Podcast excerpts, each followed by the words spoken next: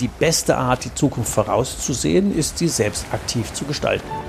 Wegebedarf, der Best Buddy Podcast für deine persönliche unternehmerische Freiheit von Ulrich Zimmermann. Als Jungunternehmer hat er seinen Handel verdreifacht und gleichzeitig für sich die Ein-Tage-Woche eingeführt. Raus aus dem Hamsterrad. Zur persönlichen Freiheit eines Unternehmers gehört, sein Leben so zu gestalten und sein Unternehmen, wie man es selber gerne hätte. Seit dem erfolgreichen Verkauf seines Unternehmens ist Ulrich Zimmermann seit 20 Jahren Wegbegleiter für Entscheider in kleinen und mittelständischen Unternehmen. In diesem Podcast wird er, wenn du willst, auch zu deinem Best Buddy auf deinem Weg zur persönlichen unternehmerischen Freiheit. Ja, hallo ihr Lieben da draußen. Hier ist äh, wieder Ulrich Zimmermann mit der nächsten Folge des Best Body Podcast Wegebedarf, der Best Body Podcast für deine persönliche unternehmerische Freiheit. Heute in dieser Folge mag ich die Idee der Ein-Tage-Woche für Unternehmer noch etwas vertiefen und ein paar Hintergrundinformationen geben, warum ich meine, dass es gerade jetzt der beste Zeitpunkt ist, sich als Chef über seine Ein-Tage-Woche Gedanken zu machen.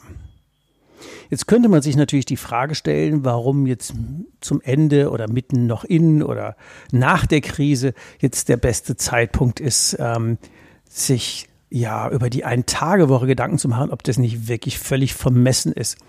Aber ich glaube, dass ähm, und habe auch erlebt, dass in den Coachings der letzten Wochen und Monate eine Information oder ein Umstand völlig klar geworden ist, dass die allermeisten Unternehmer, vielleicht zählst du dazu oder auch nicht, dass die einfach zu viel im Unternehmen und zu wenig am Unternehmen arbeiten. Und deswegen sind die auch so hart getroffen worden, weil die einfach mitten all in ihren Routinen steckten und gar keinen Kopf vorher hatten, wie man sich auf Krisen vorbereitet oder wie man in Krisen reagiert. Viele nennen sich ja Unternehmer und äh, ich meine das jetzt wirklich nicht persönlich, wenn ich das sage, aber ich will es einfach auf den Punkt bringen. Viele nennen sich Unternehmer, sind aber letztendlich äh, die fleißigsten und besten Fachkräfte im eigenen Laden. Also das ist der Facharbeiter, der das Unternehmen besitzt.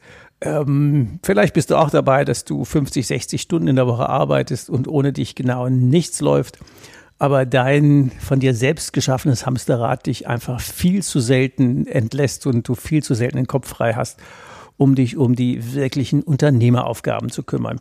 Das meine ich nicht im, sondern am Unternehmen arbeiten. Also im Unternehmen arbeiten sind die ganzen operativen Dinge des Tagesalltags, die man halt so in seinen Routinen braucht.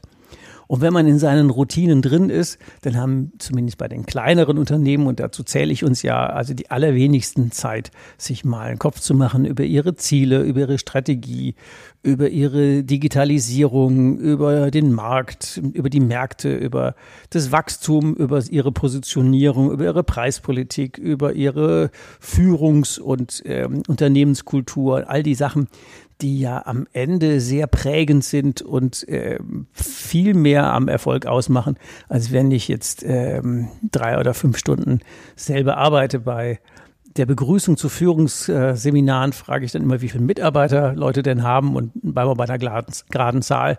Das wären zum Beispiel zehn Mitarbeiter. Und dann sage ich mir, ja prima, dann hast du ja 80 Stunden am Tag, die du füllen musst mit produktiver Arbeit. Und es ist völlig egal, ob du 10 oder 12 oder 15 Stunden arbeitest. Wenn deine 10 Mitarbeiter ihre 8 Stunden produktiver nutzen, ihre 80 Stunden in Summe, dann hast du einen guten Job gemacht. Und genau das ist ein Thema, das äh, jetzt gerade mitten in der Krise ähm, vielen das Überleben erleichtert hätte, wenn die Chefs nicht in den Routinen gewesen wären, sondern ähm, am Unternehmen hätten arbeiten können und reaktionsfähig gewesen wären. Dazu braucht man allerdings Zeit. Das geht nicht im normalen Arbeitstag. Ähm, gerade bei kleineren Unternehmen mit bis zu 50 Mitarbeitern, hier macht man ja als Chef eigentlich alle selber. Ich kenne das ja auch von mir früher. Ähm, wo man rund um die Uhr rotiert, als erster kommt und als letzter geht und meint, man wäre völlig unentbehrlich, aber genau das Gegenteil äh, wäre wichtig, dass man sich völlig entbehrlich machen. Und äh, jetzt könnte man sich die Frage stellen, ja, warum arbeitet man denn so viel? Haben wir denn nicht genügend Leute? Äh, eigentlich haben wir meistens genügend Mitarbeiter, nur weil wir so viel selber mitarbeiten. Da gilt bei mir der Führungsgrundsatz, wer selbst arbeitet, verliert den Überblick und Führungskräfte werden für den Überblick bezahlt. Da fehlt es einfach in der Regel an der zweiten Führungsebene. Da habe ich in meinem Unternehmen auch damals fünf Jahre gebraucht, um die aufzubauen, dass die eigenständig ohne mich arbeiten und besser noch ähm, wirklich besser ohne mich arbeiten. Und wenn da Leute kamen, ja, aber wenn ich einen Fehler mache, dann habe ich immer gesagt, na ja, es wird ja nicht billiger, wenn ich den Fehler mache. Dann lernt ihr wenigstens was und dann haben wir was davon. Es nützt nichts, wenn ich alleine die Learnings habe und die Mitarbeiter, ich habe sie ja mal ganz gerne und nicht böswillig äh, Zwergenzucht gemein, äh, genannt, die können im Zweifel ja nichts dafür, weil es wurde ja noch niemals von ihnen verlangt, dass sie eigenständig arbeiten. So nach dem Motto, ihr sollt nicht denken, sondern arbeiten. Das sind so alte, tradierte, für meine Begriffe, überkommene Führungsstrukturen, die dringend geändert gehören, weil in der Regel haben die Leute viel, viel mehr drauf, als wir denen zutrauen. Und diese PS auf die Straße zu bringen und äh, denen das Zutrauen, das Vertrauen zu schenken, das ist einer unserer Jobs, die uns als Unternehmern, als Chefs immer ein bisschen schwer tun, wenn wir darüber nachdenken. Und da könnte man sich die Frage stellen, und ähm, muss es denn gleich die Ein-Tage-Woche sein? Nein, natürlich nicht. Es ist ja eine reine Provokation. Für viele, und so habe ich ja auch angefangen, für viele ist ja ein Tag mehr frei die Woche, also nicht sieben Tage, sondern nur sechs Tage arbeiten oder nur fünf in Routinen oder nur vier. Ähm, ich finde ja die Ein-Tage-Woche deswegen so anstrebenswert, weil man dann einfach vier Tage hätte für wirklich strategische und wichtige und menschliche und zukunftsorientierte Themen, ähm, damit man einfach den Kopf frei hat für Wachstum, für Strategien, all die anderen Dinge. Also vier Tage wären ein echter Traum, aber ein Tag mehr Zeitraum wäre ja schon für viele ein Durchbruch. Wegebedarf, der Podcast. Spurensuche. Da stellt sich natürlich wirklich die Frage, Freiheit schaffen wovon und Freiheit schaffen wofür und Freiheit schaffen für wen. Ähm, da glaube ich ja, dass ähm, wir diese Fragen auch beantworten müssen. Oder auch eine Frage, die sich immer gerne stellt, ist ja, ist denn diese Freiheit, diese vier Ein-Tage-Woche, geht die denn auf Kosten der Mitarbeiter? Nee, da wären wir schon gleich bei der Frage bei für wen. Die geht zum Nutzen der Mitarbeiter. Ich erkläre es auch gleich. Die Ein-Tage-Woche darf also nicht zum auf Kosten der anderen, sondern zum Nutzen stattfinden. Und ähm, wenn wir die Frage die stellen, die erste Freiheit wovon, dann ist natürlich das Hamsterrad immer sehr schnell und Freiheit von den Routinen ist auch ganz schnell. Die Frage wofür, die ist ja schon viel wichtiger, weil wir ähm, einfach Zeit kriegen für wichtige strategische Projekte.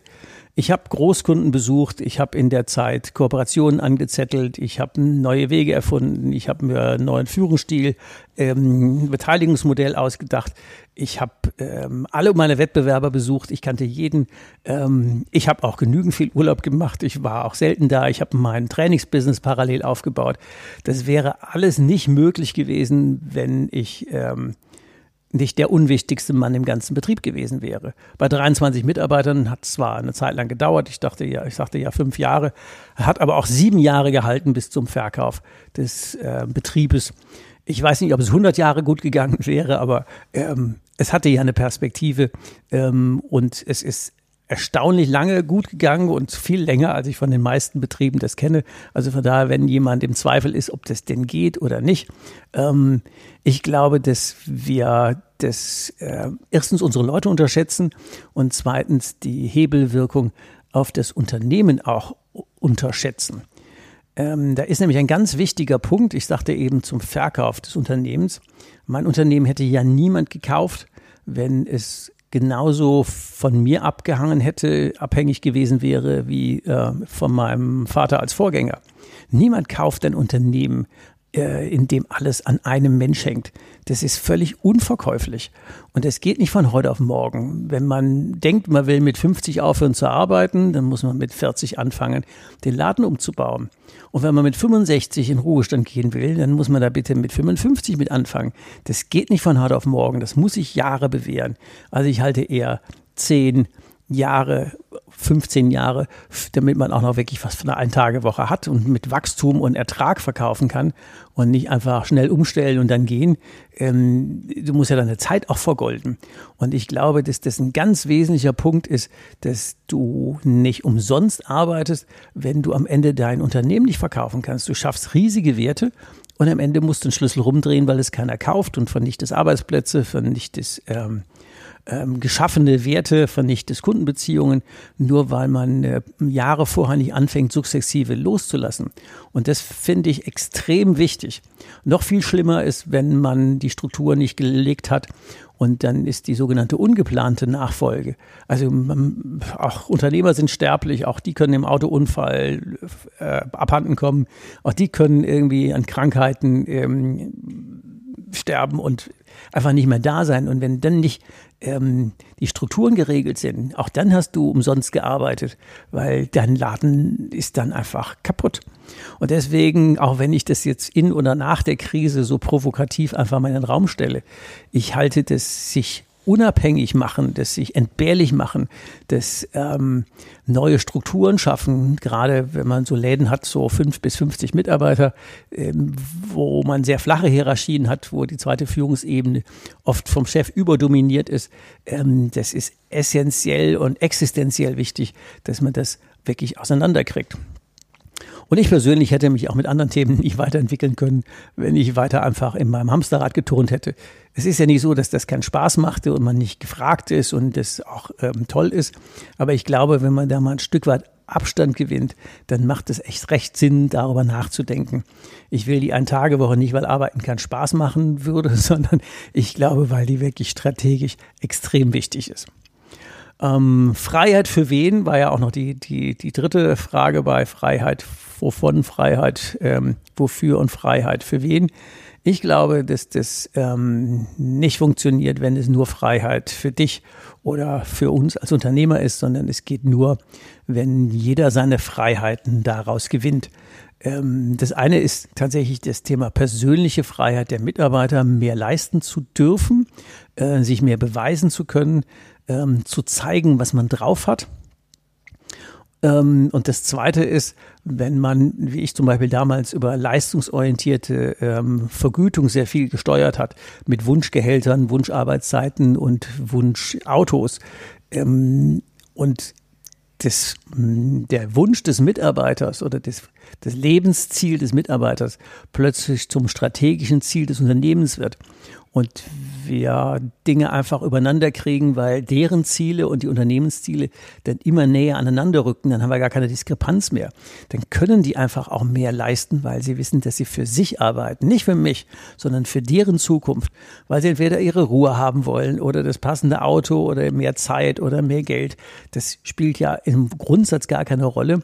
Wichtig ist, dass wir das vernünftig erfragen und wir dann quasi deren Hobbys und deren Lebensentwürfe zu unserem strategischen Ziel bauen. Also nicht die Mitarbeiter an das Unternehmen anpassen, sondern die Unternehmensausprägung an den Fähigkeiten und dem Spaß der Mitarbeiter ausbauen. Wo würden die sich denn gerne hinentwickeln? Und ich glaube, dass wir da viel, viel liegen lassen an Potenzial, das ähm, wir sonst so nicht nutzen. Und wenn wir vom eigenen Lebensziel rückwärts planen und von den Lebenszielen der Mitarbeiter rückwärts gucken, zu sagen, was soll denn bis 65 oder 70 oder 60 erreicht sein? Was steht denn noch auf meiner sogenannten Bucketlist oder bei den Big Five for Life? Was muss ich denn im Leben noch einfach ähm, erledigt haben wollen? Wo sind denn die tollen Ansätze, die mir einfach persönlich wichtig wären? Ähm, und ich baue die einfach in die Zielfindung des Unternehmens und in die Vergütungssysteme der Mitarbeiter ein. Dann haben wir sehr gute Chancen, dass wir so wie mein Beispiel, das Bescheidene, ich will es ja nicht überbeloben, aber da kann ich zumindest sagen, dass es funktioniert hat, dass wir ja verdreifacht haben in der Zeit von zweieinhalb auf siebeneinhalb Millionen in der Zeit, wo wir gleichzeitig für mich die Ein-Tage-Woche eingeführt haben so eine nette Anekdote. Ich konnte mit mir selber drohen, wenn es nicht lief. Habe ich gefragt, ob ich öfter kommen sollte und ich galt als anstrengend. Da haben die gesagt, nee, nee, nee, wir kriegen das schon hin, bleib du mal daheim. Das war dann einfach ähm, netter. Wird wirklich mit einem Tag in der Woche eigentlich ja nur noch gucken, dass meine damals vier ähm, Bereichs- oder Abteilungsleiter vernünftig funktionierten. Wegebedarf, der Podcast. Die Route. Und wenn man dann das große Bild für dieses Unternehmen hat und die Mitarbeiter sich in diesem großen Bild selber ihr Zukunftsbild äh, vorstellen können, dann und wir dafür eine zweite Führungsebene aufbauen, dann weiß jeder, wofür er schafft. Und ähm, auch da wieder Appell an uns als Führungskräfte. Wir müssen erstmal selber lernen, loszulassen und selber Zeichen zu setzen und selber klare Zielbilder aufzustellen. Wie wollen wir denn von jemand Führung verlangen? Oder wie wollen wir denn verlangen, dass jemand Mitarbeiter gescheit führt, wenn wir den nicht gescheit führen? Und ähm, ja, das, das ist ein Paradox in sich. Das muss ich einfach so sagen. Ähm, und deswegen meine ich auch, dass das wichtig ist ähm, und habe auch dann mein Programm High and Strike ja so aufgesetzt, dass ich glaube, dass wir uns einfach regelmäßig und systematisch aus dem Unternehmen rausziehen müssen, um zu gucken, ähm, dass es funktioniert. Deswegen auch in dem High and Strike Ansatz sind ja ähm, zehn Tage im Jahr alleine schon in Anführungszeichen Wandercoaching, wo wir uns an schönen Orten in der Welt aufhalten und ähm, uns miteinander austauschen. Und dann haben wir ja da drei Wege. Auch einer davon ist natürlich der Weg zur Ein-Tage-Woche. Davor kommt aber sinnigerweise, wie jetzt von, von der Unternehmensentwicklung, der Weg ins, äh, in die Übernahme, der Weg zur Übernahme. Ähm, gerade weil kenne ich ja auch aus eigener Erfahrung, mal als Juniorchef ja einfach immer eine Juniorchef ist und es wird dann Zeit, mal Chef zu werden und ähm, den Laden auf die auf die eigene äh, Genetik da anzupassen und ein eigenes Ding draus zu machen. Wenn das dann läuft, dann wird es Zeit, die Ein-Tage-Woche einzuführen. Und wenn die dann gut läuft, dann wird es Zeit, sich mit dem dritten Weg, Weg zur Übergabe, auch schon so nach und nach darauf vorzubereiten, dass wir genau dasselbe, was wir hoffentlich für uns genossen haben, anderen auch gönnen, nämlich irgendwann mal ein laufendes Unternehmen zu übernehmen und nicht alles von Grund auf wieder neu aufbauen zu müssen. Und dann ist es auch wirklich ein Win-Win für alle. Wegebedarf, der Podcast. Die Freiheit gebe ich dir. Also ich habe fünf Jahre gebraucht, um aus dieser ähm, ja, hierarchisch geprägten Welt, wo Mitarbeiter einfach alle ihre Problemchen bei meinem Vater abgeladen haben und der war bis Mitternacht im Unternehmen und äh, die Leute sind um 17 Uhr nach Hause gegangen. Ähm, auch wenn die einen Haufen Stress hatten, angeblich, ich glaube, dass da wäre noch wesentlich mehr reingegangen, weil der Stress ist nicht entstanden, weil da zu viel Arbeit da war, sondern weil gerade so dieser Wechsel von einer in die andere Generation für Leute immer sehr anstrengend ist und da muss man klare Zeichen setzen. Und wenn man dann in der Phase, wo man übernommen hat, dann dafür sorgt, dass es für die Mitarbeitenden ähm, klare Ziele gibt, dass jeder weiß, woran er dran ist, dass wir klar und deutlich kommunizieren, dass es eine sehr eindeutige Wertewelt gibt, dann äh, hat man wirklich schon sehr viel an Struktur geregelt. Und wenn man das dann auch noch weiter optimiert und guckt, in welcher Rechtsform wäre man denn tatsächlich auch so verkaufbar, dass ähm, sich Betrieb und Betriebsmittel und Besitz und all diese Dinge, dass die sich auch ähm, steueroptimiert in andere Hände begeben lassen, ohne dass ähm, ja, der wesentliche Faktor ist der Fiskus, ähm, profitiert daran. Und deswegen ist es wichtig, dass man sich in dieser Ein-Tage-Woche einfach einen wirklich klaren Kopf darüber macht, was wollen wir wirklich, wie wäre unsere Kultur, was wäre uns wichtig, wofür Freiheit, wovon Freiheit und neben uns, für wen denn noch Freiheit. Ähm, ja, ich sage erstmal herzlichen Dank dafür, dass ihr den Ausführungen gelauscht habt. Ähm, schickt mir gerne eine Mail, wo ihr eure Gedanken zum Thema ein Tage Woche oder auch den Punkt, äh, was bewegt euch gerade, wo steht ihr gerade in der Entwicklung, seid ihr auf dem Weg ins Unternehmen, in die Übernahme oder aus dem Hamsterrad in die Ein-Tage-Woche oder schon mal in der Altersgruppe, wo er sagt, ja, da würde ich schon gerne mal über die Übergabe nachdenken, aber eigentlich ja noch zu früh. Nee, das ist nie zu früh. Die Struktur muss man früh genug schaffen. Neulich hatte ich einen Unternehmer im Gespräch, der war auch lustig, der arbeitet auch ganz, ganz viel und er hatte dann mit seiner Frau vereinbart, dass er einfach jedes Jahr, wenn er ein Jahr älter wird, eine Woche mehr Urlaub macht. Und er hatte jetzt schon, aber da waren auch die Kinder gut eingestiegen im Unternehmen und die waren auch gut strukturiert. Ähm, der hatte auch mehrere Betriebe. Ähm, der war jetzt schon bei zwölf Wochen Urlaub im Jahr und es ging eben blendend. Und das ist ja eine andere Alternative davon, einfach loszulassen und mit Vertrauen so nach und nach abzugeben. Das muss ja nicht hauruck laufen. Also von daher, wenn ihr mir eine Mail schreiben wollt, ihr habt meine Kontaktadresse, sonst sage ich sie nochmal ulrich.zimmermann Ulrich Zimmermann in einem durchgeschrieben. Info. Ich freue mich auf einen regen Austausch und ähm, der nächste Podcast wird das Thema ähm, Ein-Tage-Woche in allen möglichen Varianten, damit wir unsere Freiheit, die persönliche, unternehmerische wiedergewinnen oder es herstellen, damit es da einfach immer weitergeht. Also von daher freue ich mich auf die nächste Folge mit euch. Macht's mal gut. Bis denn. Tschüss. Hast du noch immer Wegebedarf? Keine Sorge. Auch in der nächsten Folge begleitet dich dein Best Buddy Ulrich Zimmermann wieder auf dem Weg in deine persönliche unternehmerische Freiheit. Geh mal auf meine Webseite www.hikeandstrike.com. Bis zur nächsten Folge. Macht's gut. Bis bald. Ciao. Wegebedarf. Der Best Buddy Podcast für deine persönliche unternehmerische Freiheit.